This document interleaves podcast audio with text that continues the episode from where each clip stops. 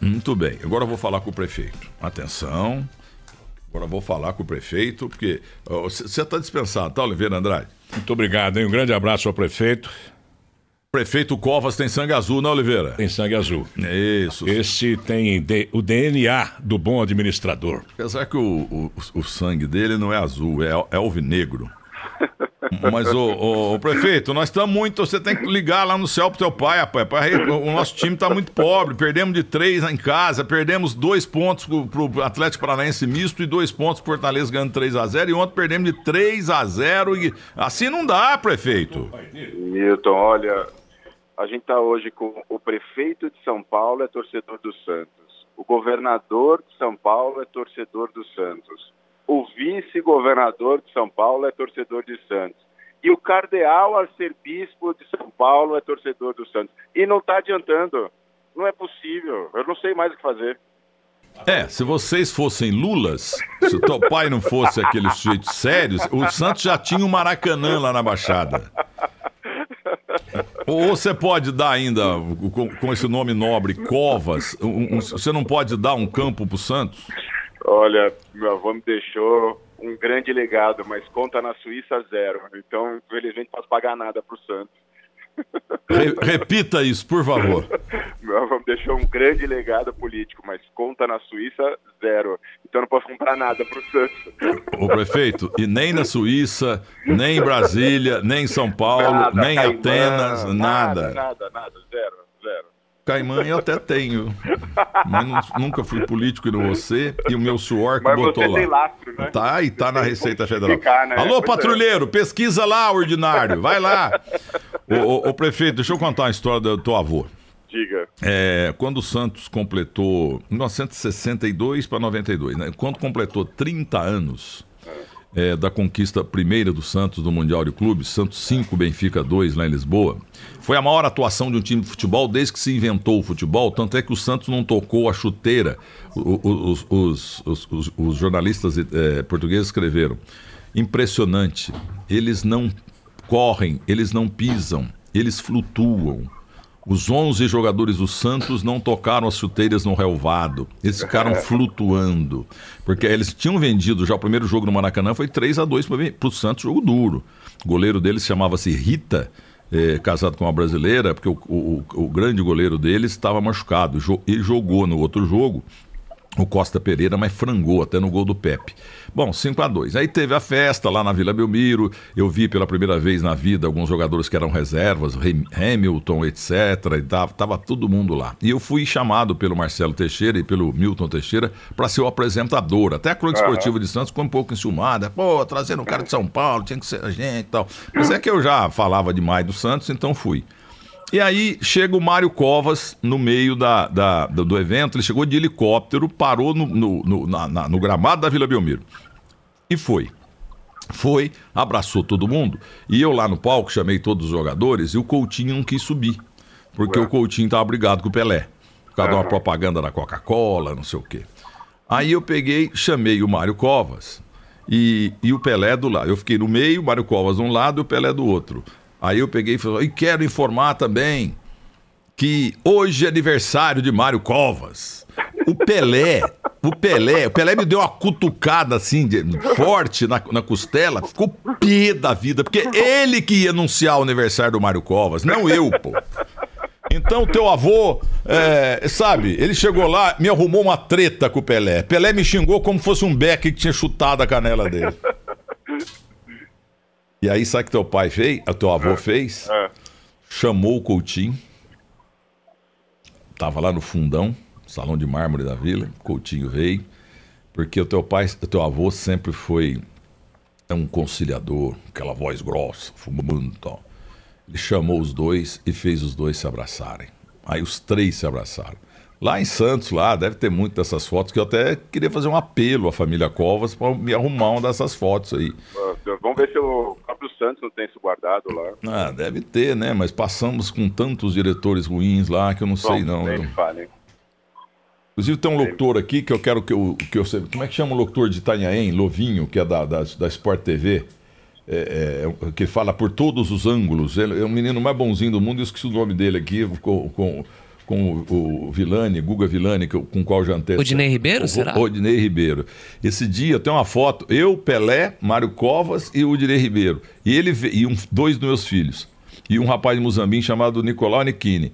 Esse Odinei Ribeiro veio lá de Itanhaém, de ônibus, lá para Vila Belmiro, que ele queria tirar uma foto comigo. E calhou de eu estar com tal Pelé e com essas feras todas. Então ele, ele me mandou essa foto, tá na sessão que o filho levou do meu portal. Coisas, viu, ô Covas, que eu nunca vou esquecer na vida. E envolvendo a palavra Covas. Um homem Bacana. sério. Não dá pro Covas voltar, não, e dar uns espaios com aquela voz grossa dele, já qual é o negócio aí? Sacanagem ele ter deixado a gente nessa situação que nós estamos, né? Então... Nem me fale. Faz uma falta de nada. Então, rapaz, e, e, e, quais as orientações? De vez em quando eu sei que você liga para ele, o que, que ele tem mandado você fazer? ah, a gente tenta se espelhar no exemplo dele, de pensar no próximo, de pensar nos mais necessitados. Enfim, eu não canso de contar uma história quando eu morava com ele. Eu nasci em Santos, vim estudar em São Paulo, fui morar, eu morava eu, ele e minha avó. E aí eu tinha 16, 17 anos, saí, fui numa festa, cheguei, eram umas três, quatro da manhã, e ele estava na sala da TV. E aí eu fui tirar uma sarro da cara dele, né? Falei, ah, também tá chegando da balada? Aí ele olhou para mim e falou assim, você viu o frio que tá lá fora? Eu falei, não, realmente, hoje tá muito frio. Ele falou, como é que você consegue dormir sabendo as pessoas estão lá fora que não tem onde morar? E aí eu vi que aquilo mexia com ele ele não está falando por eleitoral, ele não está falando aquilo para aparecer na TV, ele está falando aquilo numa entrevista. Aquilo tirava o sono dele. Então, sempre que eu tento decidir o que fazer, eu penso, bom, quantas pessoas eu vou ajudar fazendo isso, quantas pessoas eu vou poder mudar a situação delas, que é o exemplo que ele deixou. Ele era um líder até em casa, hein? E fora da família. Ele estava falando da condição do povo. Pois é, pois é. E ele, e ele sempre, desde, molequinho, você escutou aquela voz grossa ou foi engrossando depois por causa do cigarro? Não, sempre foi assim. E o pai dele, que também chamava Mário Covas, que meu avô era Mário Covas Júnior, mas o pai dele tinha a voz bem mais grossa do que a dele. Então a dele já era bem melhor, bem mais fina do que o meu bisavô. o, o teu pai, eu devia saber, mas eu não sei agora. O teu pai quem que é? Não, a, a minha mãe ah, é, é mãe. Mário Covas. Ah. Ele tinha um casal, o meu tio, que é vereador aqui em São Paulo, e a minha mãe, que mora lá em Santos até hoje. Escuta, você é um político importante hoje, porque o primeiro cargo do país é ser presidente. O segundo cargo do país é ser governador de São Paulo. O terceiro cargo do país é ser governador de São Paulo. E depois prefeito de São Paulo. Entendeu? É porque São Paulo, eu sou mineiro, mas tudo de São Paulo é mais importante, é mais pujante, é absolutamente indispensável. São Paulo, se não tivesse tanta mala para carregar, seria um país europeu, uma Alemanha, sabe? É uma coisa maravilhosa.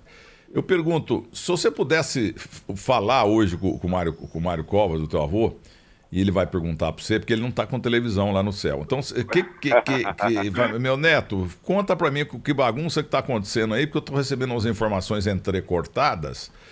Como é que você definiria para o teu avô a situação política hoje do Brasil?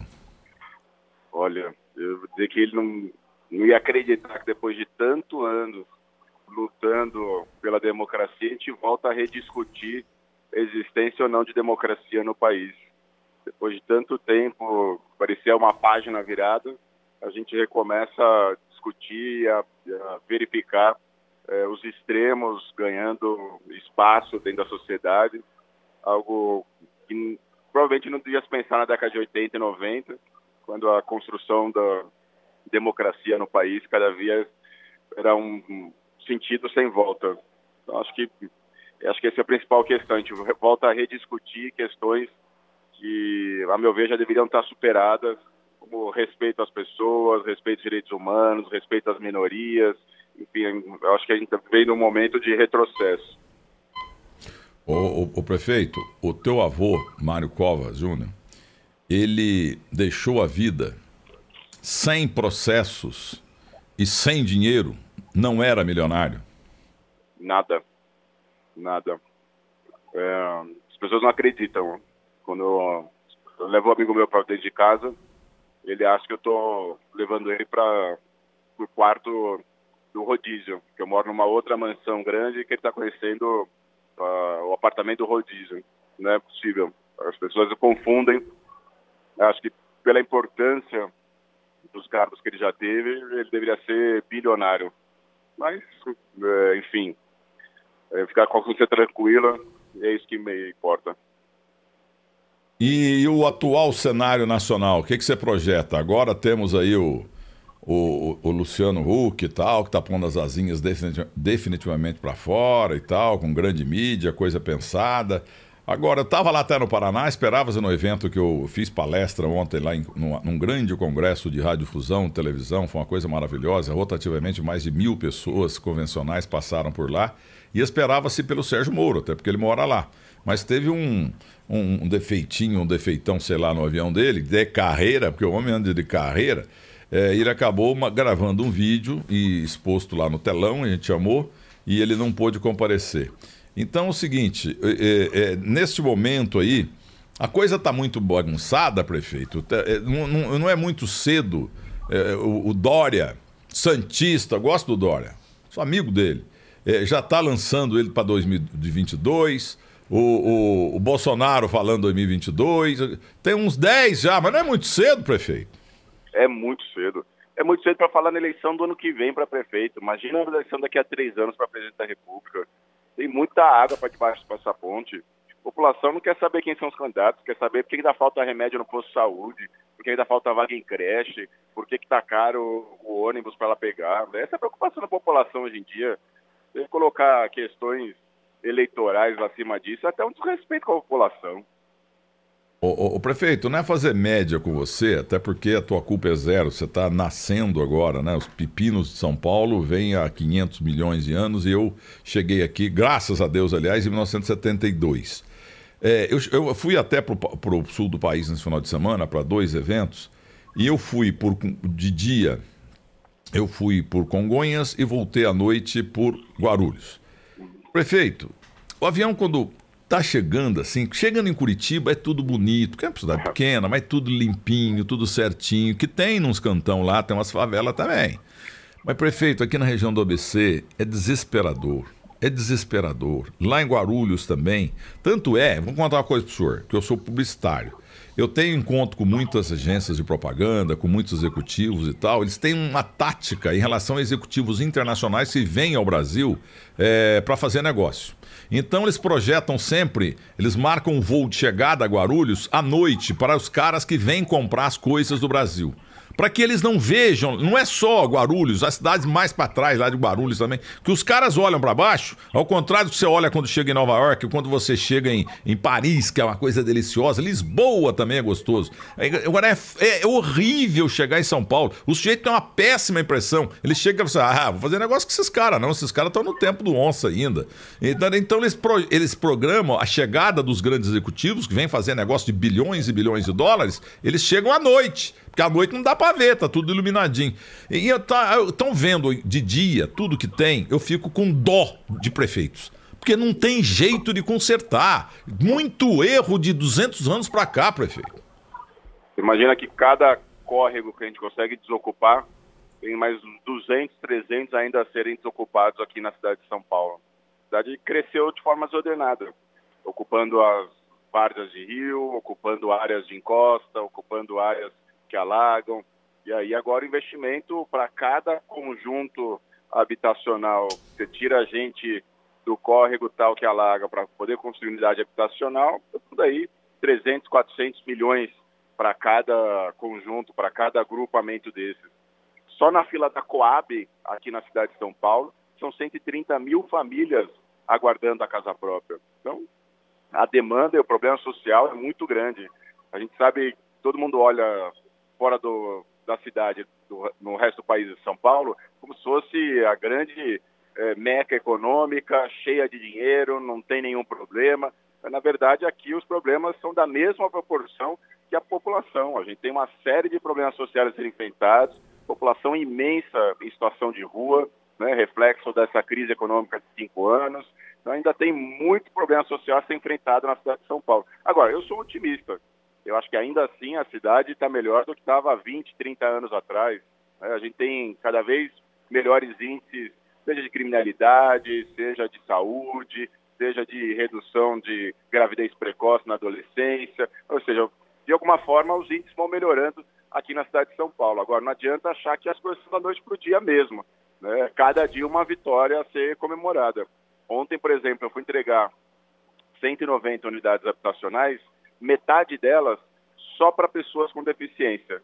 E aí você via assim, eh, criança com deficiência intelectual, chorando, pegando a chave, beijando a chave. É um negócio que mexe com a gente, muito grande. E aí eu fico pensando, pô, é, exemplo maravilhoso, é o maior conjunto habitacional do país só para pessoas com deficiência, e são 90. Quantas que ainda tem na fila para poder aguentar isso? O prefeito, falar uma coisa para o senhor. É... Temos aqui um som que talvez vai emocioná-lo. Tá, tá, no ponto aí, ô Tesunildo? Vamos lá, atenção, vamos ouvir.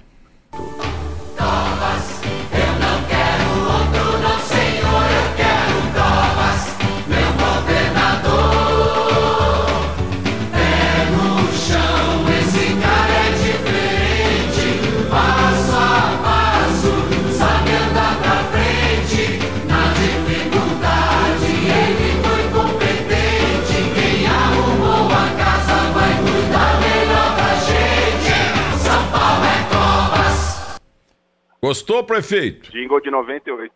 Você estava na rua pregando coisa na parede? Tava, eu saía da faculdade e ia pra rua fazer campanha. Eu fazia isso quando eu tinha 8, 9 anos. Um tio meu que faleceu, prefeito de Montebello, Juscelino Bonelli Marcelo, era do PSD contra o DN do Jânio. A gente era lote, a gente. A gente tinha lá cinco, seis espadinhas no lote, enquanto é. que as vassourinhas do Jânio tinham as duas mil lá. E, e, e, eles davam de tarefa, a gente pegava uma, uma, lata de cera perquetina e botava lá um grude, a gente fazia grude e subia nas árvores, subia na, na, na, nas varandas, os alpendres, como a gente fala lá, e, e pregava as coisas, Tancredo Neves, etc., contra Milton Campos. E foi um espetáculo aquilo lá. Foi a primeira vez na vida que eu mexi com propaganda. E a segunda é, depois já falando, né, me contrataram para fazer uma campanha de Franco Montoro e é, Agenor Lino de Matos, porque Muzambinho é encostado no leste de São Paulo.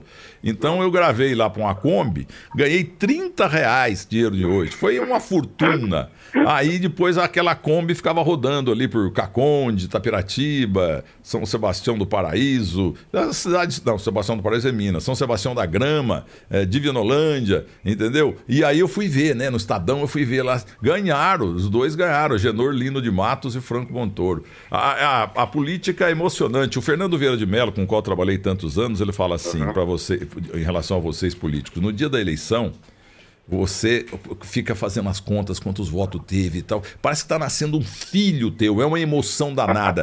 E ele falava o seguinte também: uma eleição para vereador da cidade de Chiquiquique da Serra e lá em Washington, entendeu? É a mesma emoção do voto quando está caindo. O voto é uma coisa emocionante. É ou não é, prefeito? Nossa, a hora que você abre a urna, vê o resultado ali, é um negócio inacreditável. Fica pensando naquelas pessoas que foram de forma anônima é, levaram um papelzinho com o seu número anotado e falaram, não, pô, eu vou acreditar nesse cara aqui, esse cara vai me representar. É um negócio muito forte. E você candidato à reeleição aí? Ah, calma, calma. Ano que vem a gente fala de 2020. Ah, tá. Pergunta a você aí, meu filho. Pergunta, tem uma, pergunta que chegou aqui que eu, eu, eu, Ah, Bruna Barbosa está aqui. Ah, Nossa, não. a revelação, ah, prefeito. Ah, não. Ela está me perseguindo, Milton. Tudo bem, prefeito? É a tua maior fã, prefeito. É, eu sei, ela é stalker. Eu tô pedindo medida restritiva contra a Bruna Barbosa. Nossa, Bruna. É. E aí, Bruna, e o prefeito? Tá, tô, tô no pé dele, né? Precisa, Milton. Ela tá aí no seu gabinete como jornalista, ela tá se, é, tá, tá se havendo bem? Tá comportando bem? Não, muito bem. Adoro a Bruna. Vocês dois, viu? Não valem nada. Estão os dois aqui hoje, Bruna Total e o nosso Guilherme Herédia Simate Pinto Júnior. Pois não, Bruno, a pergunta para o nosso prefeito. Olha, é... Bruno Covas, eu queria saber sobre estratégia para melhorar a economia do centro. É uma coisa que a gente tem falado bastante. O centro de São Paulo, é, principalmente durante a noite, muitas coisas que acontecem por lá. Tem um projeto de lei para isenção de IPTU, né? Quando é que esse projeto vai ser enviado para a Câmara? A expectativa é enviar nos próximos dias já. A Secretaria da Fazenda está terminando de dar os pareceres necessários. A gente quer estimular a ocupação na parte do na parte da noite, em especial na região ali do Triângulo Histórico, que é a área delimitada entre a Boa Vista, Liber Badaró, Lago São Francisco e Praça da Sé. Naquele calçadão passam 600 mil pessoas por dia. É, ali a gente tem três estações de metrô, táxi, Uber, água, esgoto, iluminação. E seis horas da tarde é um breu, vazio, não tem ninguém. Então, são espaços como esse que precisam ser requalificados, reaproveitados e utilizados. Nós vamos colocar a infraestrutura com um novo calçadão, mais iluminação, mais GCM, mais câmeras de monitoramento e vamos estimular através de isenção tributária os bares e restaurantes que abrirem no período noturno até porque ali você não tem um conflito que em outras regiões da cidade você tem, que é a questão do barulho. É difícil você ter um local na cidade de São Paulo que você abre um bar, abre um restaurante e não tem reclamação do vizinho da frente, do vizinho de trás, do vizinho do lado, por conta do barulho que é feito a partir das 10, 11 horas da noite. Então, ocupar aquele espaço é geração de emprego e renda, é requalificação do centro e é poder reduzir conflito na cidade de São Paulo. Oh, penúltima pergunta, o prefeito, sobre regularização de imóveis, projeto está na Câmara. É, o que o senhor espera desse projeto? Porque eu, eu, eu, ando muito aí por Rodoanel e tal, a gente vai notando, agora a grande imprensa está todo mundo já publicando, onde tinha lá uma casa de alvenaria, naquele congestionamento total, aquela coisa feia, né? Agora já estão fazendo um segundo andar, o terceiro andar, quarto andar. Prefeito, onde é que vai chegar, prefeito? Como é que vai ficar isso? A gente espera regularizar, porque a falta de organização é ruim para todo mundo. É ruim para a prefeitura que não pode cobrar tributo, é ruim para a pessoa que não consegue o alvará, é ruim para a transparência, porque você ter a cidade na ilegalidade, você pode, em qualquer momento, ter fiscal criando dificuldade para poder vender facilidade. Então, por isso, a gente enviou um projeto à Câmara Municipal tentando, ao máximo, facilitar as pessoas de obterem a anistia. A ideia é que é, até determinado valor as pessoas façam isso de forma automática, não vai precisar nem entrar com processo na prefeitura. É, dependendo, dependendo do valor, é um processo declaratório, e que basta preencher uma declaração na internet e a pessoa já obtém a sua anistia, é, para que as pessoas possam planejar a médio e longo prazo. Não dá para a gente viver na cidade que é uma cidade da ilegalidade. E tem inúmeros bares e restaurantes que não têm alvará, quem tem uma grande parte da, de igrejas que a qualquer momento ficam vivendo com a possibilidade de Ministério Público pedir demolição de igreja na cidade de São Paulo. Enfim, então a anistia, tenho certeza, vai ser um jogo de ganha-ganha. Última pergunta, prefeito. Eu cheguei de Curitiba ontem, lá do sul do país, é, à noite, lá, na madrugada de sábado. Cheguei, fui, saí sexta, cheguei é, sábado de manhã. Então eu peguei, sábado de madrugada, então eu peguei um, um carro da Guarucop, motorista até decorei, chamado Diego. Então ele estava me explicando o seguinte, que a Guarucop que há 300 anos está lá, ela tem carro, o motorista tem que fazer exames de 90 em 90 dias, tem que ter higienização mensal do carro e de 30 em 30 dias também ele tem que fazer psicotécnico ou coisa parecida e fazer também, é, o carro é, vai para oficina para ser analisado e tal, para ver se está tudo bem. E o que está acontecendo, nada contra Uber, vai, o Uber, o, o, gênio lá de Israel, ele bolou isso aí, tá ganhando trilhões no mundo inteiro, todo mundo xinga, mas acabou emplacando, não tem jeito, não dá mais para segurar. Só que, e quando eu falo Uber, todas as outras aí, 99, não sei o quê, que não tem esse rigor aí de, de fiscalização do motorista, do carro, a higienização, etc. E motoristas que estão entrando, são motor... Ah, não são todos, é claro, mas os motoristas que estão entrando são motoristas amadores, assim como eu. Eu não sei ir em um monte de lugar em São Paulo, no, no aeroporto também eu me perco, entendeu? Por isso que eu vou sempre de Guarucope. Então eu pergunto pro senhor. E tá, ah, ele me contou que vai esse motorista que não é, que não é motorista, que tá indo por causa da crise e tal, virou motorista de aplicativo. Eles estão fazendo, não, não são 500 é, por dia, mas 20, 30 passageiros perdem o voo. Porque o sujeito erra o caminho, o sujeito não é motorista, ele não é profissional, ele não sabe, entendeu? E tá, batendo, e tá tendo muito acidente desses carros porque as caras não, são pessoas até inteligentes, professores professores e tal, não se sabe a profissão de cada um, entendeu? Mas agora qualquer um pega um carro e vai conduzir um carro, é perigoso. Eu sou de um tempo que eu trabalhava no Detran, lá tinha o, o, o sindicato dos taxistas, eles tinham esses exames também, como faz agora o COP. Por que que qualquer um pode pegar um carro? E não tem fiscalização, não tem nada, o carro pode estar estragado, o sujeito não consegue, não entende direito a cidade, porque poucos conhecem a cidade mesmo, então tá meio bagunçado. Não tô querendo ensinar o padre nosso pro Vigar pro senhor, não. Nem sabia que ia falar com o senhor hoje, entendeu? Mas o Diego do Guarucop me deu essa aula, tô colocando pro senhor. Milton, outro dia tinha protesto na porta da Prefeitura de São Paulo, porque nós estamos apertando a fiscalização em relação aos motoristas de aplicativo aqui na cidade. Aqui já tem decreto que obriga eles a se cadastrarem, a cadastrarem o carro que eles utilizam, a mostrar eh, toda a documentação necessária com curso de qualificação, da mesma forma que o taxista. A única coisa que a gente não faz é estabelecer o preço da tarifa, como é feito no caso do táxi. Mas a gente já tem a regulamentação aqui e estamos com fiscais na rua para poder pegar isso também. Agradeço ao senhor, cumprimento a Bruna Barbosa, nossa excelente jornalista revelação aqui do Grupo Bandeirantes Rádio, na condução do nosso Mário Bacei. E vou fazer um pedido pro senhor aqui, ninguém tá ouvindo mesmo. Fecha lá o campo do Corinthians e dá pro Santos, Eles não estão pagando, nós paga, eu ajudo a pagar. Eu vou falar pro Andrés. Tem que tomar cuidado. tá brabo comigo, rapaz. Agora que finalmente arrumaram o name rights lá, é Serasa. Vou chegar lá com o Pérez e vou tomar aquilo lá pra gente. ah, peraí, peraí. O Pacaembu já, já não é da prefeitura mais. Não, já assinamos o contrato de concessão. É, já tem agora uma empresa responsável. Está apresentando documentação para poder em breve começar a obra, para poder requalificar ali o espaço. Ou seja, já passamos, conseguimos um dos primeiros grandes é, bens a passarem para a iniciativa privada aqui na cidade de São Paulo. E o Santos está na parada, né? O Santos estava no consórcio do segundo lugar, é, acabou perdendo, mas é, eu sei que o Pérez já está em tratativas com o consórcio vencedor para garantir o mínimo de jogos aqui no Pacaembu. Prefeito, o senhor é muito simpático, é a primeira vez que eu acredito aqui, porque eu me lembro que eu falei com o senhor, agradeço muito, viu? Muito obrigado e viva Mário Covas. Obrigado, agradeço a oportunidade, Milton. Estou aqui chegando na Catedral da Sé para a missa de aniversário de Dom Odilo, nosso Santista como a gente também, e deixar um abraço para você, para Bruna e para o da Rádio Bandeirantes. E reza aí para o Corinthians perder a vida inteira. tchau, prefeito. Um abraço e ó, nessa tchau. da catedral eu não vou, tá? Não tá vou te bom. seguir dessa vez. Tá bom, obrigado. tchau. Tchau. Ah, pois não. O, o prefeito, prefeito já desligou, né? Já desligou. Ele não vai ouvir, mas bota aí, bota aí, Tesunildo, vai lá. Agora 10h48, Mário Covas falando, né? Ele ia se emocionar. Vamos ouvir.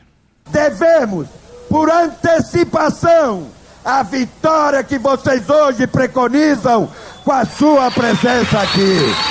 Vamos mostrar essa gente. Quero ouvir de novo, por favor. Ele tinha essa voz grossa, né? O, prefeito ia se emocionar aí com a voz dele. Mas vamos ouvir. Ele tinha desligado, que ele tinha compromisso, mas vamos ouvir de novo. Devemos, por antecipação, a vitória que vocês hoje preconizam com a sua presença aqui. Vamos mostrar essa gente. Mário Covas, só vi aquela vez na Vila Belmiro e uma vez na minha rádio quando ele foi lá buscar o Osmar Santos, que era o titular de esportes da emissora. Naquela época de tratativas envolvendo diretas já, o telefone não tocava. Demara Nuzé, que era o secretário informal do Osmar, ia, todo mundo ligava para ele. Tancredo ligava, ligava Mário Covas, ligava, nossa senhora, o Brizola. É. O Osmar Santos era 20 vezes mais importante naquela época do que o Neymar hoje, vai cada um na sua.